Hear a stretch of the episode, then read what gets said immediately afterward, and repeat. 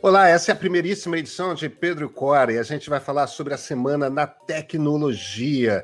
Eu sou Pedro Dória, ao meu lado está a Cora Rona, a decana do jornalismo de tecnologia aqui no Brasil. Logo no primeiro bloco, a gente já tem assunto. Por quê? Por um motivo muito simples. Olha pra gente. Eu estou na minha casa, a Cora está na casa dela, porque nós somos pessoas obedientes nessa pandemia e estamos obedecendo a quarentena. E aí, esse trabalho remoto, ele veio para ficar? O futuro do escritório é a sala da nossa casa? Qual o passado do escritório? Como é que vai ser o trabalho que a gente vai fazer a partir de agora? Como é que vai funcionar isso? O que mais, sobre o que mais a gente vai falar agora? Vamos falar também sobre os novos celulares da Samsung e da Apple e da direção que eles apontam para a gente, para o futuro. E temos uma entrevista ótima com a Herman Bessler, que sabe tudo sobre escritório, trabalho juntar pessoas, criar novas formas de trabalho. Muito interessante. Fiquem com a gente. Pois é, Pedro e Cora é um patrocínio da Embratel, a quem agradecemos muitíssimo e fiquem com a gente.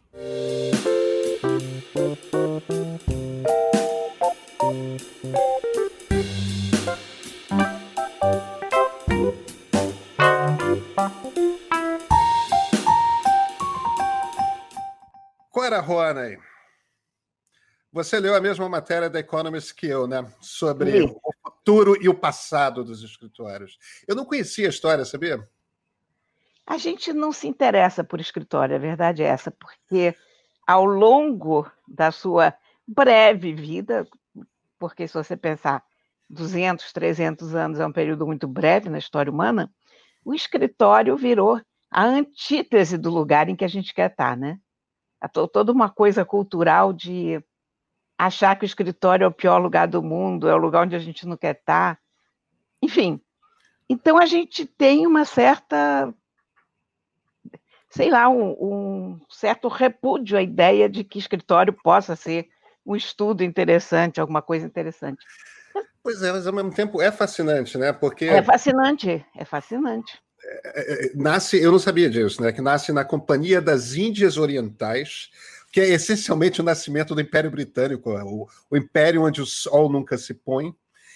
E, e, era visto mais como um símbolo de poder, né? Aquela burocracia toda, aquele bando de gente trabalhando ali, anotando planilha diligentemente, e a partir dali construindo um império, Cora. Pô, não é um mau início, de certa forma, embora a gente esteja falando de é, desse processo todo que é o colonialismo, né? Que é para o qual hoje, no século XXI, a gente olha com certo horror, né? Que não é um período exatamente feliz. É, a Índia, você que gosta muito da Índia, foi, de certa forma, trucidada, né? desmontada pelo Império Britânico e pelo nascimento do escritório. É, essa matéria que nós lemos na Economist é, foi escrita pela Catherine Nickey, é muito interessante porque ela mostra o progresso do escritório ao longo do tempo. Então, nos primeiros tempos, o escritório de fato era poder. E quando você olha para os primeiros edifícios comerciais, isso eu vi na Índia, isso eu vi em Hong Kong também. Os primeiros prédios de escritório são poderosíssimos, são aqueles prédios com fachadas enormes, pés direitos suntuosos, materiais nobres. Se você for ao centro do Rio aqui, for ver o que foi construído para escritório aqui no Rio, sei lá, na virada do século passado, nessas épocas de ouro da burocracia, você vai ver que a, a sinalização ali é poder. Mas as pessoas que estavam dentro do escritório eram consideradas meros acessórios de uma engrenagem. Uh, não se questionava muito se tinha janela, uh, se a cadeira era confortável. O que havia era uma noção de hierarquia com cantos muito bons para os chefes, mesas e cadeiras muito imponentes, de acordo com, com o grau na qual a hierarquia. No, desculpa, no grau em que essas pessoas estivessem na hierarquia, quer dizer, o, topo da pirâmide estava sempre muito confortável. Mas quando isso ia descendo lá para baixo, a coisa ficava bastante sinistra, né?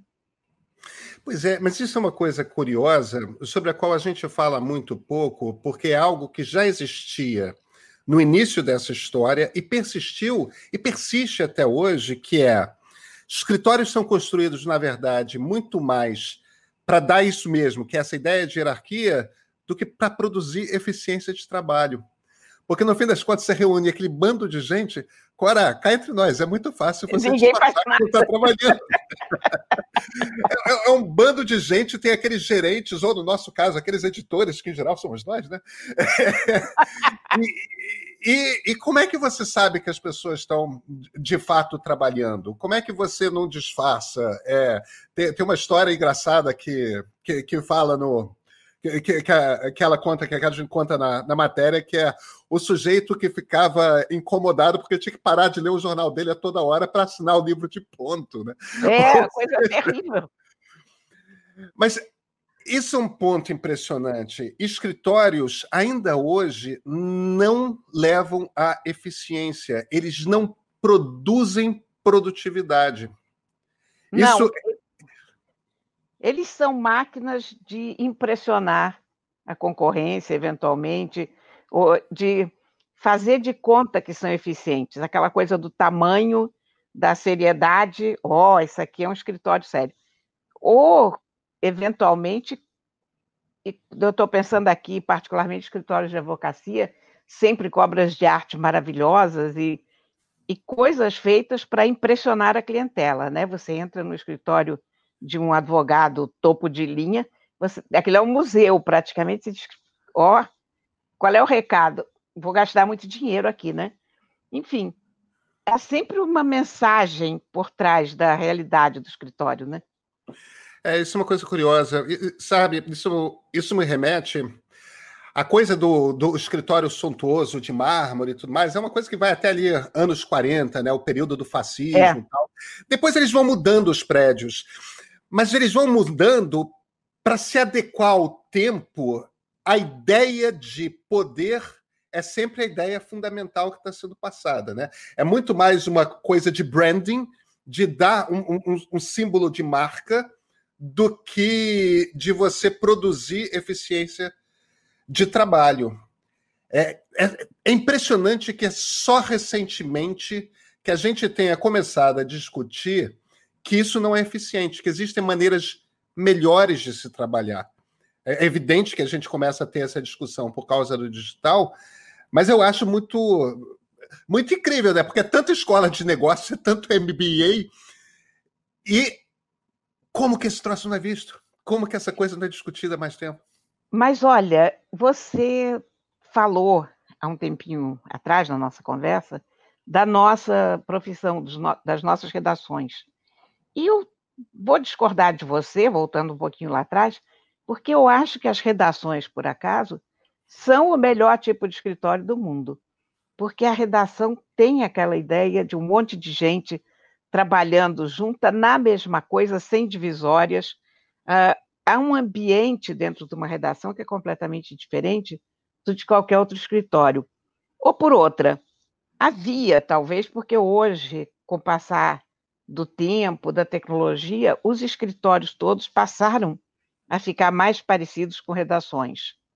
Mas ainda havia, nas primeiras redações que eu peguei, aquela ideia de que o editor-chefe ficava fechado dentro do aquário, não circulava pela redação nunca. Mas as redações, mesmo assim, elas ainda foram um lugar mais criativo do que a maior parte dos escritórios.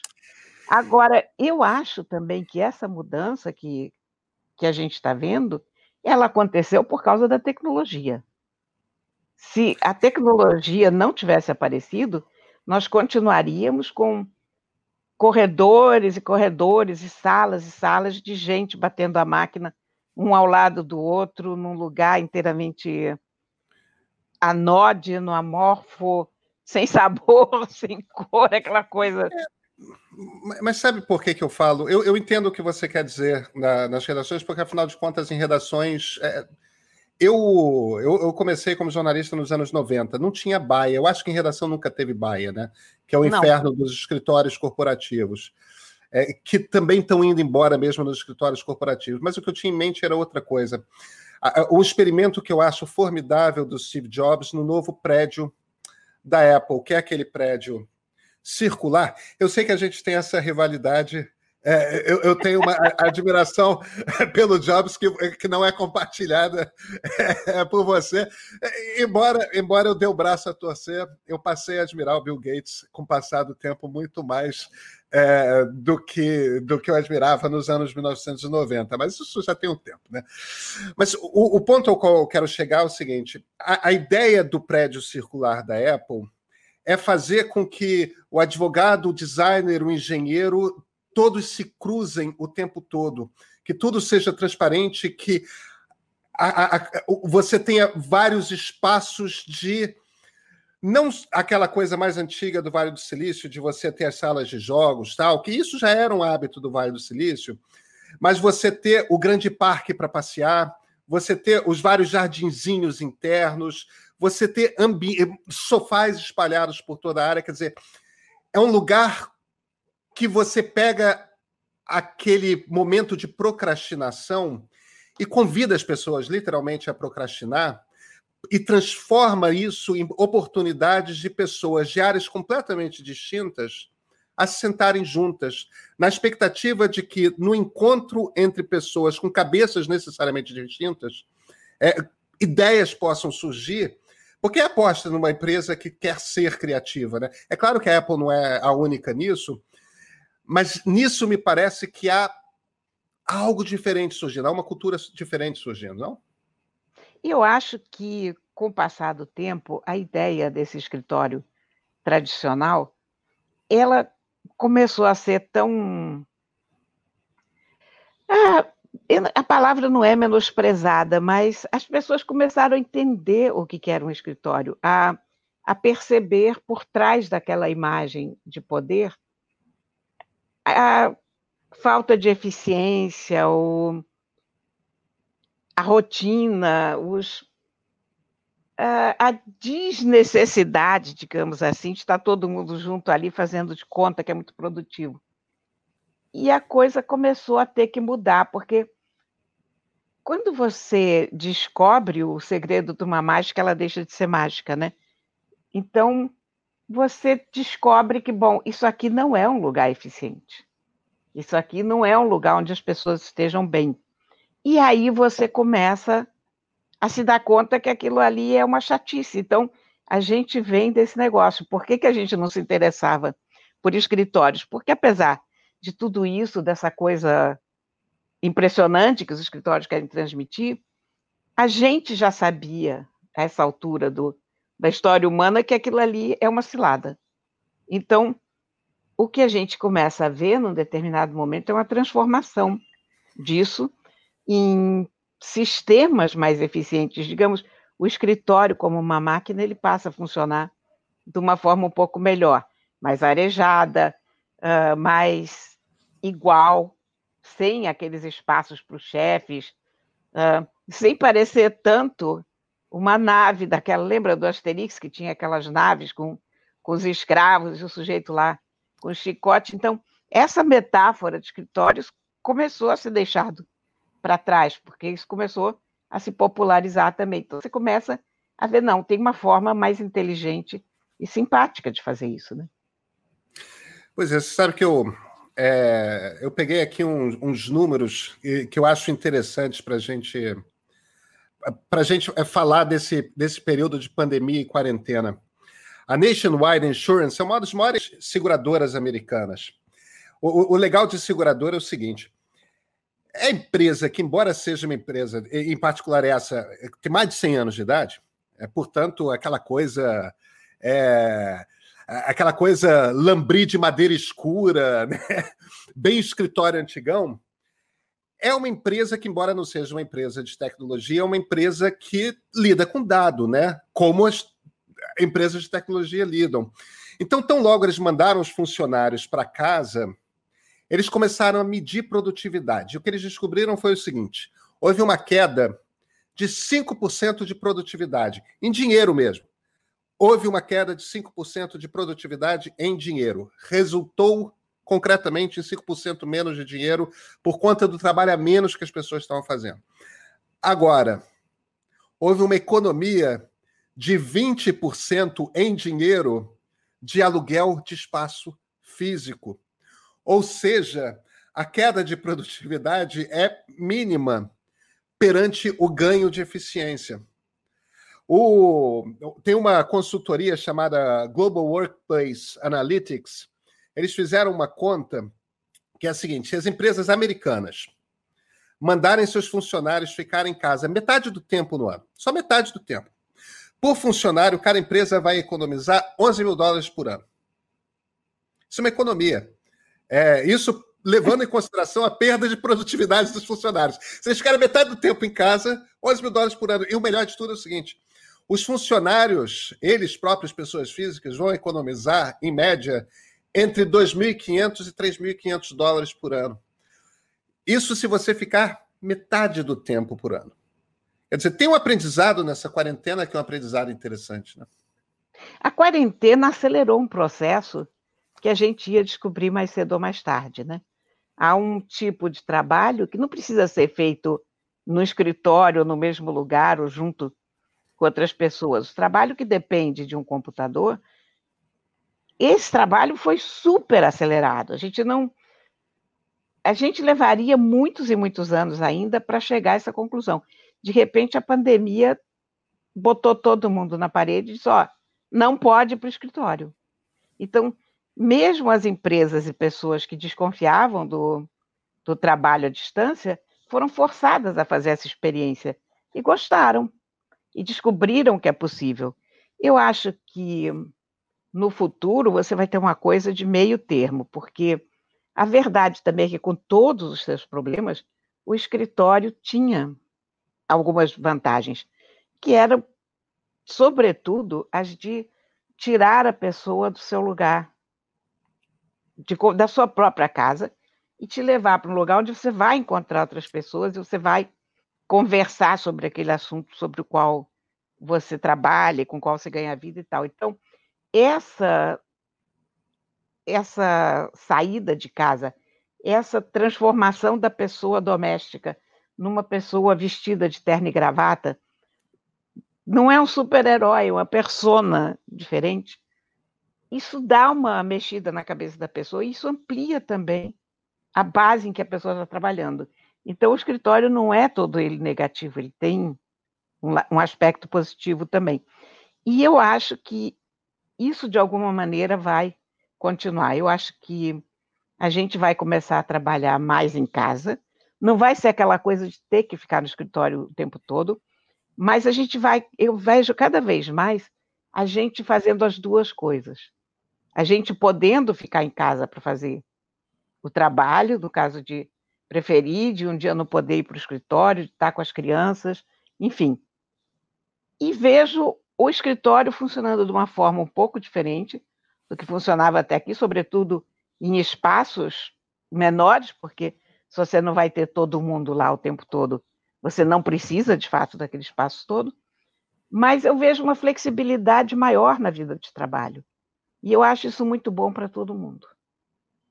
É, eu tendo a concordar com você. Eu acho que a gente vai, vai para um mix aí. Nós vamos continuar trabalhando em casa e vamos voltar para o escritório e, e, vamos. Bem, a gente certamente vai conversar sobre isso com o Herman Bessler lá no bloco 3, né? Sim. Então vamos nessa. Vamos para o próximo, Cora. Este podcast é um patrocínio da Embratel. Eu queria trazer agora para esse debate, para essa conversa sobre escritórios, o Alexandre Gomes da Embratel, porque afinal de contas, entender o que é o escritório do futuro, entender o que é o próximo nível do trabalho, é exatamente uma das preocupações dele e da turma que ele está comandando. Alexandre, como é que a Embratel vê o escritório do futuro, hein? Então, Dória, o Covid no mundo dos negócios está levando, levando essa relação do trabalho para um novo patamar. Se antes nós desenvolvíamos nossas atividades 100% do tempo dentro dos escritórios, nas empresas, agora nós passamos a desenvolvê-la quase que 100% dentro das nossas residências. Isso está levando a uma transformação na relação entre empresas e empregados. E, e essa transformação, ela aponta para o que vem se convencionando chamar também do trabalho inteligente e flexível. É, e esse trabalho inteligente e flexível é viabilizado através de um modelo híbrido, onde, independente do lugar que você esteja, como você esteja, em que momento você esteja, você estará desenvolvendo as suas atividades de forma segura, flexível, disponível e digital. Então, nós entendemos que este modelo é o modelo que será implementado daqui para frente. De que soluções exatamente a gente está falando? Então, quanto às soluções, é, o nosso objetivo no final do dia é garantir a continuidade do negócio das empresas dentro ou fora delas. Okay? Então, dentro do nosso portfólio de soluções, nós desenvolvemos o que nós chamamos de pilha de tecnologia.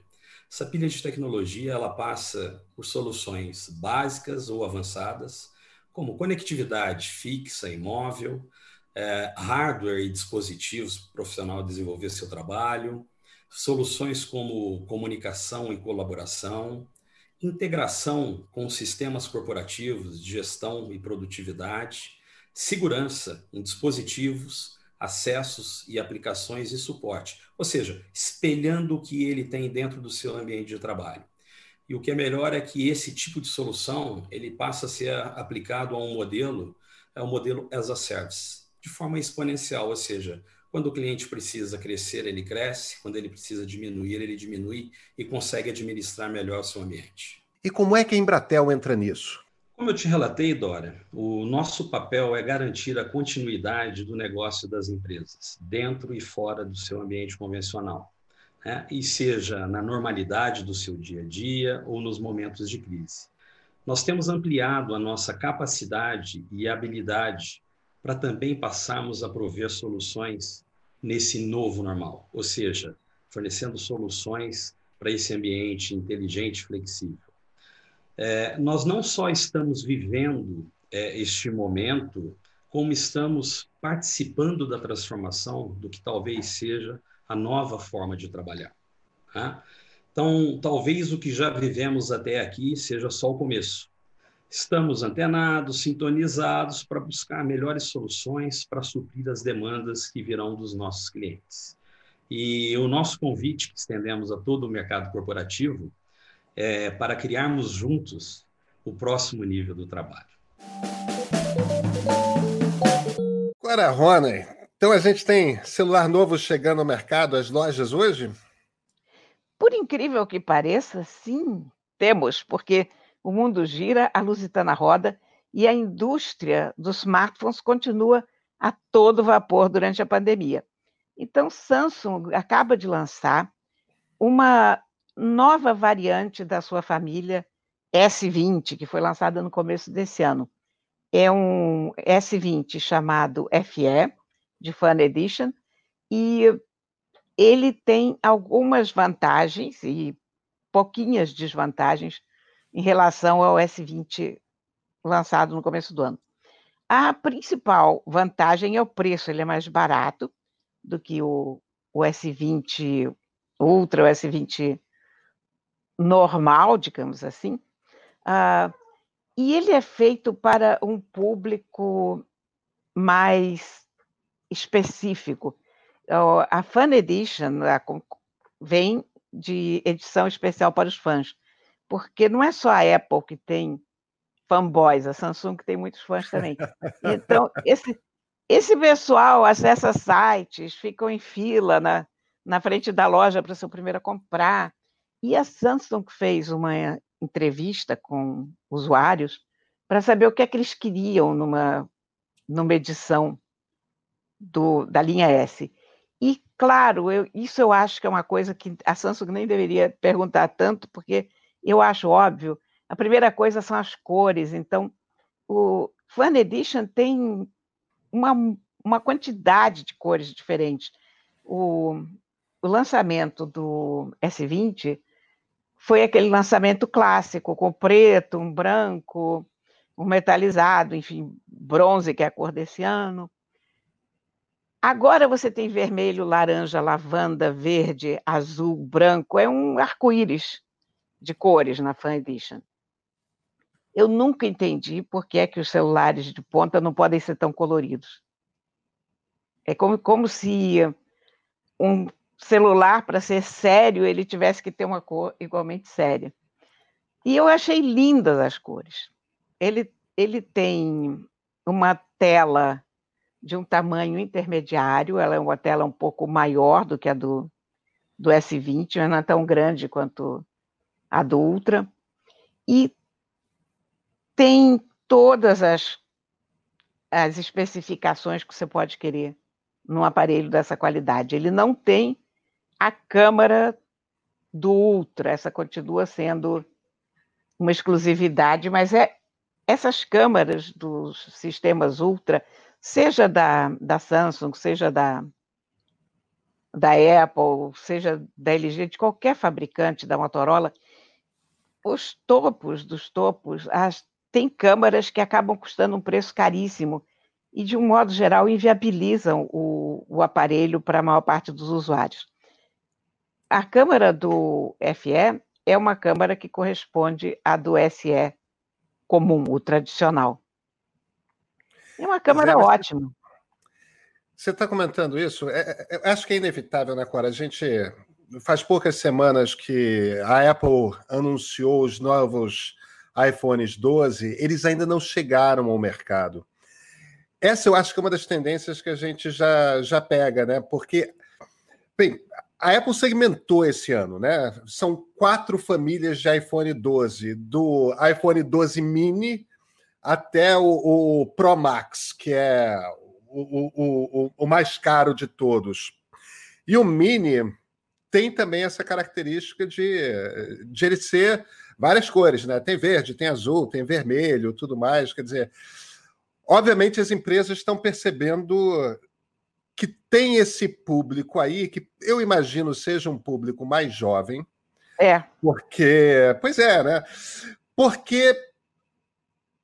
Porque é, é engraçado, você falou fã. Tem um trocadilho aí, né? É o fã de fã, de, que a gente usa o termo também em português fã. Agora, é, é, é fã de divertido também em inglês, né? É, tem é. Uma, uma brincadeira com a palavra aí. E, e, e a Apple está fazendo isso também.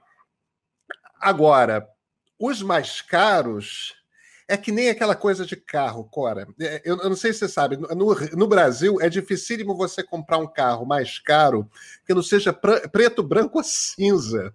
Pois metálico. é, a gente, a gente só vê essas cores na rua, mas por quê? Porque gente com dinheiro para comprar coisa cara não quer parecer pouco sério, entendeu? Tem um celular vermelho não é é sério, não, Cora. Isso é uma coisa é. totalmente é. não séria, porque eu adoro os celulares coloridos, muito embora eu te digo, eu só uso celular preto, porque quando você vai fotografar, aquário, janela, qualquer superfície de vidro, qualquer cor reflete muito. O que menos reflete ainda é preto. Então, eu, embora eu adore um celular colorido, eu fico condenada, na maior parte do tempo, a ter ou um celular preto ou a usar uma capa preta no meu celular. Uhum. Como você vê aqui, de preferência fosco, porque aí não reflete quando eu estou fotografando o aquário, ou pela janela, ou pela janela de um carro. Mas eu, eu tô... acho que. Ah. Diga, diga. Pode ser. Não, eu estou muito curioso para ver o, o, os, os topos de câmera dos novos iPhones. Pelo seguinte, tinha uma tendência que foi interrompida no ano passado. A gente estava conversando sobre isso quase que um ano atrás, né? Tinha uma tendência que era há algum tempo que a Samsung vinha dando um banho na Apple nas câmeras. Os celulares, é que os Pixels, que são os celulares do Google, não chegam aqui ao Brasil, mas os celulares Pixel também estavam com câmeras melhores do que as da Apple com o lançamento do topo de linha do iPhone 11, isso mudou. A Apple veio no ano passado com uma câmera que era a melhor câmera de celular do ano passado. Eu tô I muito curioso para A do ano passado era, Clara. Eu não concordo. eu, eu vou te dizer uma coisa. Eu continuo achando que a melhor câmera do ano passado é a câmera da Samsung, da linha S. É, Eu, A- eu, As eu- cores são melhores, o foco é mais preciso, é mais rápido. Hum, Não tem jeito, eu continuo achando melhor.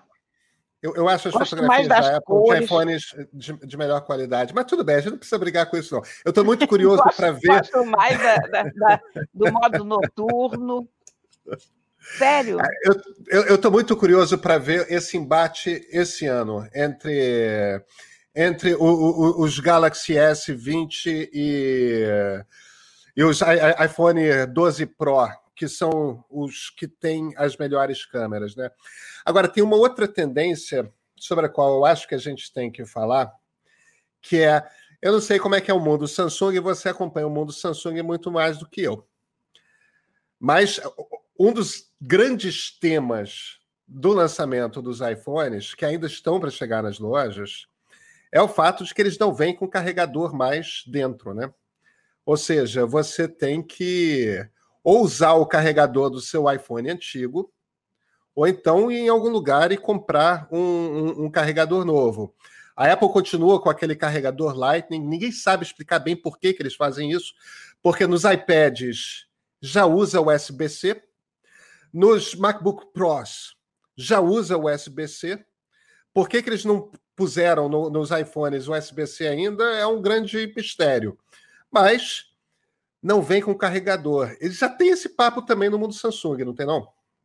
tem, tem, isso é um boato antigo. Aliás, é um boato antigo, é um boato do começo desse ano. boato antigo na, na nossa área, é muito engraçado, né? Mas, É, é, mas é- é um 2020 boato. também foi um ano intenso, né? Foi um ano muito intenso. Havia a ideia de que sairia esse ano, mas pelo visto ficou para o ano que vem. E eu acho uma tendência correta, especial. Pode ser a razão que for.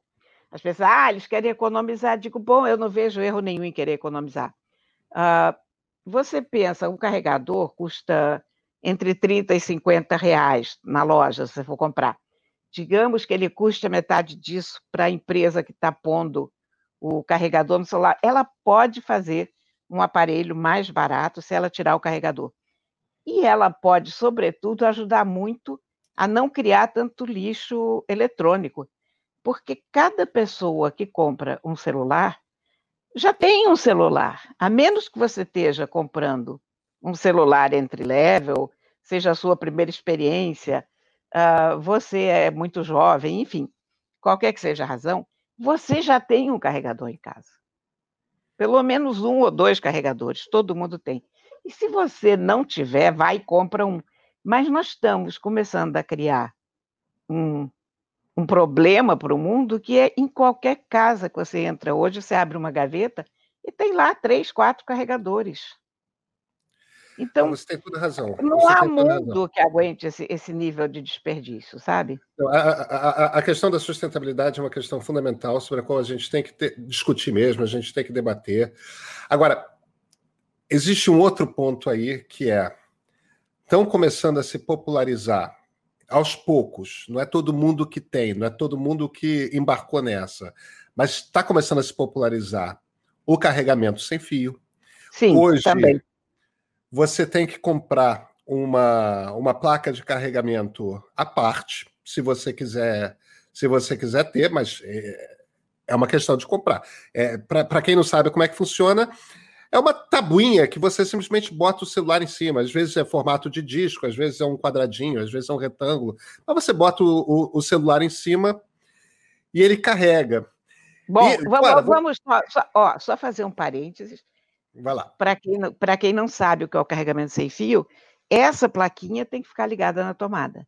Então, a plaquinha está na tomada e ela transmite aquela eletricidade. Então, você põe o teu celular em cima, você não precisa espetar ele em lugar nenhum, mas a plaquinha está ligada à tomada. Pronto.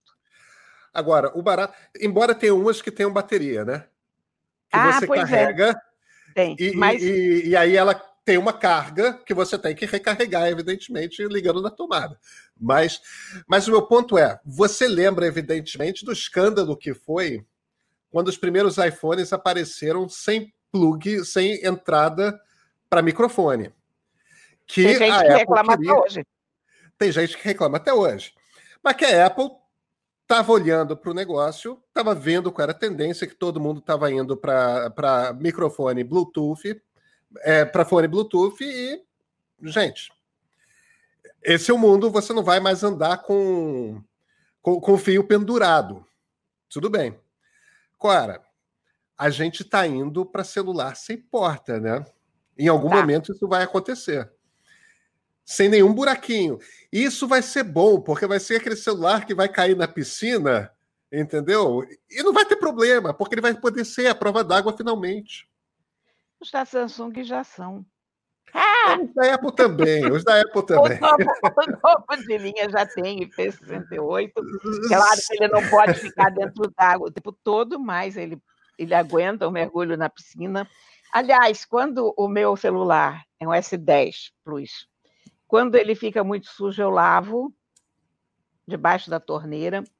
Ah, eu só vou voltar a coisa da câmera rapidamente para uma coisa para te dizer, e para dizer para os nossos ouvintes, que, por exemplo, eu acho o S10 da Samsung do ano passado a melhor compra que você pode fazer nesse momento, em celular, se você é muito ligado em câmera, porque eu continuo achando essa câmera do S10 Plus melhor ainda do que a do S20 desse ano. Eu acho que na, eu acho que foi uma das melhores que foi feita. E esse telefone ainda está à venda e está um preço barato hoje, porque ele é um telefone do ano passado, como se isso fosse um, um grande demérito para o pobre coitado. Mas é, eu, eu acho você que ele é conhece, você conhece minha opinião a respeito, mas tudo bem.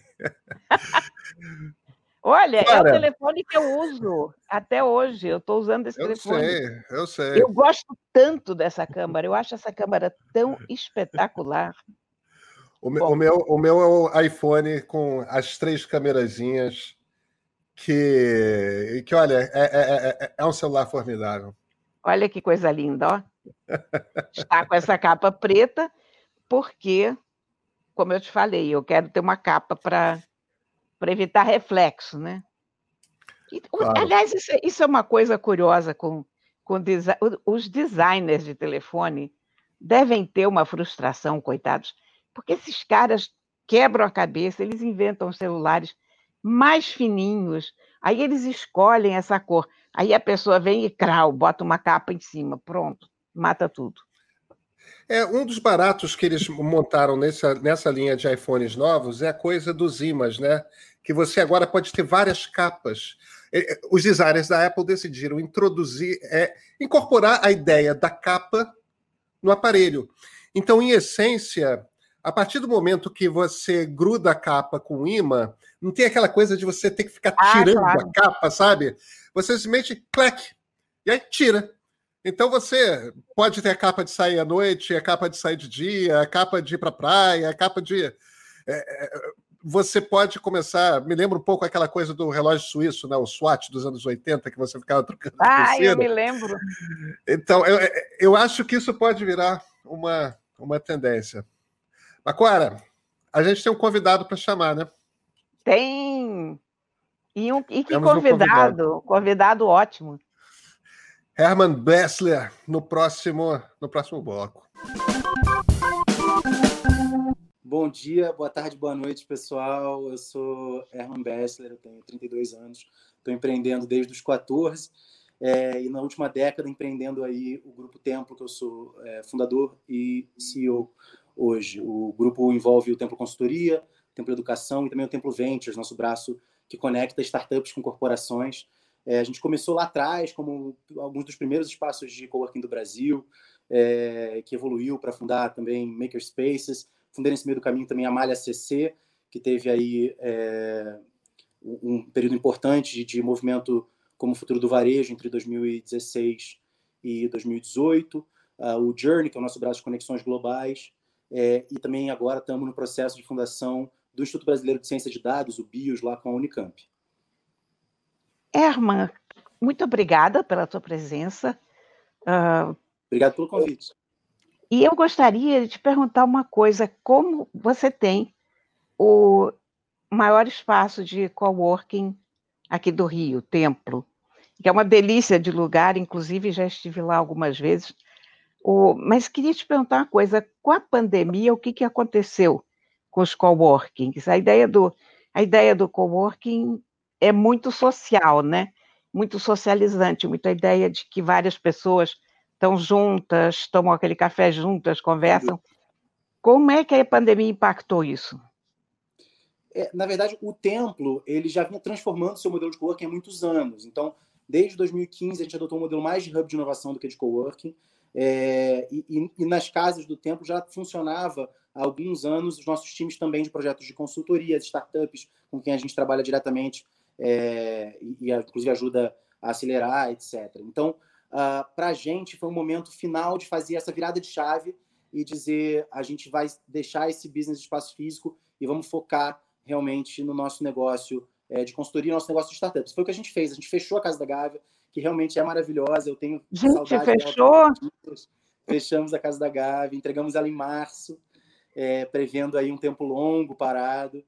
É, e, e, e, nos mudamos, na verdade, para uma casa maravilhosa em Ipanema, que é a Casa 7, que é um hub também, que inclusive é, recebeu uma reformulação para receber o templo lá, e a gente tem ajudado eles a, a restituir essa operação é, para o ano que vem. Então, estamos é, nesse momento de transição, justamente por causa, aproveitando esse, esse empurrão da pandemia para dar esse movimento final. Mas eu acompanho vários coworkings, né? seja como parceiro, seja como mentor, seja como advisor, e, e de fato a pandemia foi um impacto muito grande para os coworkings. É, coworkings que eu trabalhei junto nesse período criaram vale coworking para o futuro, para a pessoa comprar e ajudar, conseguiram manter uma negociação com seus residentes para algum tipo de atividade online que pudesse prover esse senso de comunidade, o, o networking, as conexões de negócio e os encontros sem necessariamente ter o espaço físico ali envolvido. É, muitos fecharam, muitos faliram. A gente sabe que a realidade do Brasil é que mais da metade dos coworkings estão no vermelho. Né? A gente teve aí é, uma pancada grande nesse modelo de negócio já é, com a entrada do WeWork, depois o declínio do WeWork. É, mas a, ainda é um mercado que busca novas soluções. Eu acho que ele vai encontrar muitos caminhos nesse lugar de ser o terceiro espaço num futuro próximo. A gente pode falar um pouco disso também. É, mano, cá.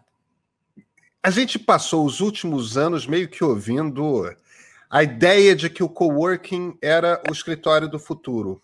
É, é, porque é uma ideia fascinante, né? esse jogo de várias empresas no mesmo lugar, o que obviamente estimula a criatividade. Só que, de repente, por conta da pandemia, por conta da quarentena, viemos todos para casa. A experiência de trabalho remoto pegou todo mundo de surpresa, dando até, fazendo até parecer que pode dar certo. E cada vez mais se fala de empresas que vão manter seus funcionários em casa. O coworking continua sendo algo viável do futuro? Como é que ele é? Como é que se compatibiliza com o trabalho remoto?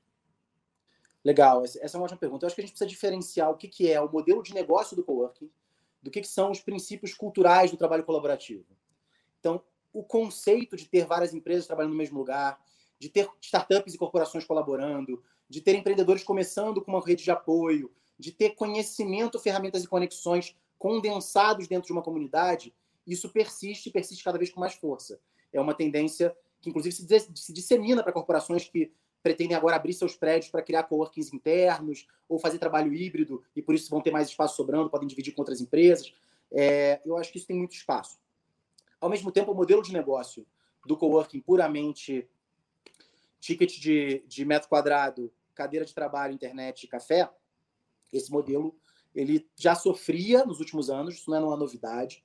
É, não à toa aí o, o, o, o bi de prejuízo que o Work apresentou no início desse ano, né? É, mas é, ele busca novos modelos. Então, eu diria que cada vez mais espaços que não eram de coworking vão, começam a se parecer com espaços de coworking, espaços de encontro, espaços de troca, espaços de colaboração, inclusive os corporativos. É, e, ao mesmo tempo, os coworkings passam a abrigar outros perfis, talvez de corporações que não vão ter mais seus escritórios fixos, mas vão dar o vale coworking para o seu funcionário que não tem, às vezes, um trabalho confortável em casa, ou que precisa de uma internet melhor, ou que quer ter um espaço de reunião com a sua equipe é, e vão, vão se aproveitar dessa onda também. Mas o modelo de negócio tradicional, que já virou tradicional, né, já que o movimento coworking é um movimento de 2004, é, 2005, na Alemanha pelo menos, é, certamente esse é um modelo que está sendo repensado e revisto. Eu acho que, arquitetonicamente, pelo menos, os coworkings devem muito às primeiras empresas de software no Vale do Silício. Especialmente porque, a Xerox, né?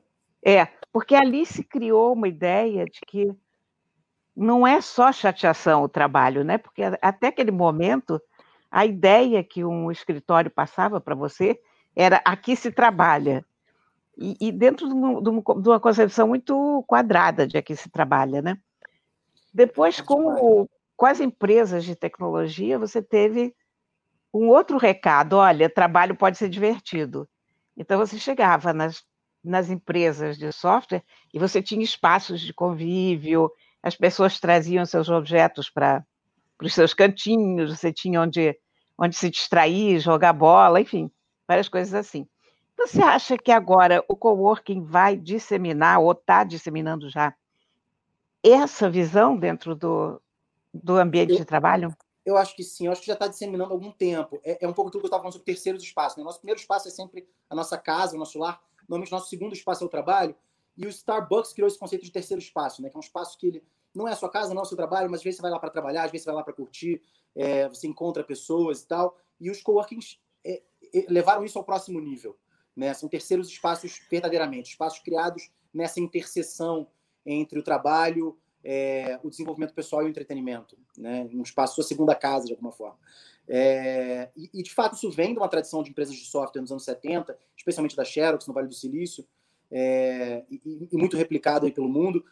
Tem alguns pioneiros do Brasil também, a Semco, do Ricardo Semler, é um, é um caso excepcional nesse, nesse sentido, é, desde o início dos anos 90 e tal, mas uh, isso reflete uma mudança maior, que é uma mudança nos sistemas de gestão.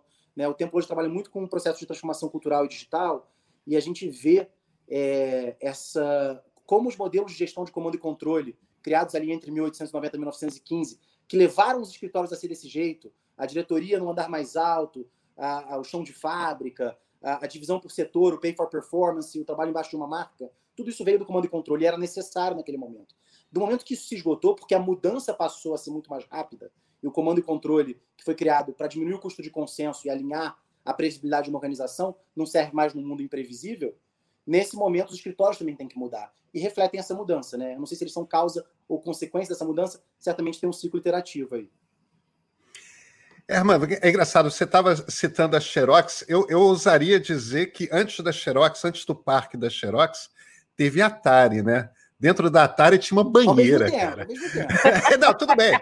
Tinha uma banheira, tinha uma banheira de hidromassagem, tinha um ofurô, né? É, era. Jobs aí. É a escola do Jobs e do Wozniak, né? Que, que depois vieram a fundar a Apple. Agora, o Vale do Silício fica grudado em São Francisco, que estava saindo do verão do amor. Ali era todo mundo hippie.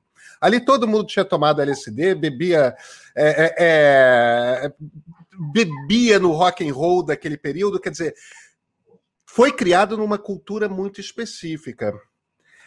Aqui, você transplantar aquilo para o grande mundo corporativo, que é, o, que é o ensaio que nós parecemos estar começando a ensaiar, fazer nessa década de 2020, é um bocado ousado, né? Você acha que isso vai ser possível em quanto tempo? Ou você acha que isso vai ser para alguns, mas não para todos? Primeiro, eu acho que. É, eu gosto muito daquela frase do William Gibson, quando ele diz que o futuro já está aqui, ele só não está distribuído ainda, né? É, é isso mesmo. Só não está distribuído igualmente para todos, né? a, a, gente. A, é, é, claro que não vai ser para todo mundo. E, e, e, a gente tem até hoje clientes de transformação cultural que estão olhando ainda para questões muito mais básicas é, em termos de, de, de uma cultura empreendedora, de uma cultura de inovação mas muitas empresas de grande porte estão adotando isso. Na pandemia, a gente ajudou algumas delas a implementar trabalhos, é, projetos de work from anywhere, né, de trabalho de qualquer lugar, trabalho de um coworking, trabalho da sua casa, ou venha para o escritório da empresa, ou criar modelos híbridos. É, isso, porque isso representa, um, um, por um motivo de incentivo muito óbvio, né? representa um custo, uma, uma, diminuição de custo enorme, um ganho de eficiência, uma diminuição de tempo de horas de trânsito, um, um aumento de motivação intrínseca na equipe. Então, é, é, é o caso, né, o case para se implementar trabalho remoto, pelo menos de forma híbrida e parcial, e eu acho que é o ideal para quem pode, né? Para quem está em vários lugares do mundo ao mesmo tempo, com uma equipe só, é, muitas vezes o remoto é a única opção, mas para quem pode ter uma coisa híbrida, que vai ter um encontro presencial que estimula a criatividade, que estimula a colaboração do dia a dia, mas também vai ter uh, a possibilidade do remoto como flexibilidade, motivação e o momento do trabalho de foco, acho que é o ideal e acho que é o que muitas grandes empresas já estão adotando. Né? De, de bancos a, a, empresas de cosméticos, eu tenho conversado com executivos nos últimos oito meses que vêm, é, que, modelos que vêm para ficar, mais do que modelos transitórios. Você acha que é possível uma volta ao antigo escritório, ao, ao antigo normal, ou felizmente nós já ultrapassamos essa fase? Eu acho que a gente não deve subestimar a, a força do, do status quo. Assim, a, certamente a, a mudança da pandemia estimulou muita gente que levaria anos para adotar esse tipo de trabalho, porque mostrou que não, não é, é, místico gerir pessoas remotas, né? Você pode gerir performance ao invés de gerir tempo, e isso gera eficiência. Você, você não perde em produtividade, você ganha em produtividade. Então, isso se foi visto na prática, né? E, e ao ser visto na prática, muita gente adota. Por outro lado, tem muitas empresas que têm gestões ainda muito conservadoras, é, alguns setores da economia mais do que outros, é, e, e, e, alguns que dependem mais do presencial do que outros, também tem isso. É, não dá para você dizer que você vai ter trabalho remoto para o cara que está trabalhando numa fábrica. não funciona. Né? É, ou, ou, num frigorífico. Não, não faz sentido. Mas é, para muita gente isso vai funcionar. Para outros, não. Eu acho que vão ter empresas, grandes empresas, que vão voltar e já estão voltando. Inclusive, tem empresas, desde setembro, é, uma série de grandes empresas que têm gerado polêmica ao obrigar os funcionários a voltar ao escritório é, em horário integral, todo mundo, né? ou 50%, 50% é, ainda nesse momento, mas muitos planejam voltar integralmente. Acho que é um erro, mas acho que é inevitável que uma parcela, é, espero que minoritária, da, das corporações faça esse movimento. Herman, desenha para gente como é que você imagina esse futuro do escritório, esse futuro do trabalho. É, a gente vai trabalhar de casa, em, em ambientes tipo coworking, é, escritórios tipo empresas do Vale do Silício. É, como é que vai ser essa distribuição?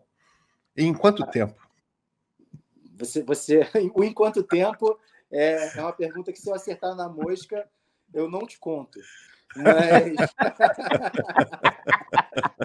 mas eu, eu acho que sim, certamente a gente vai. É, a gente está caminhando para um modelo híbrido, é, um híbrido majoritariamente remoto de trabalho. Tá?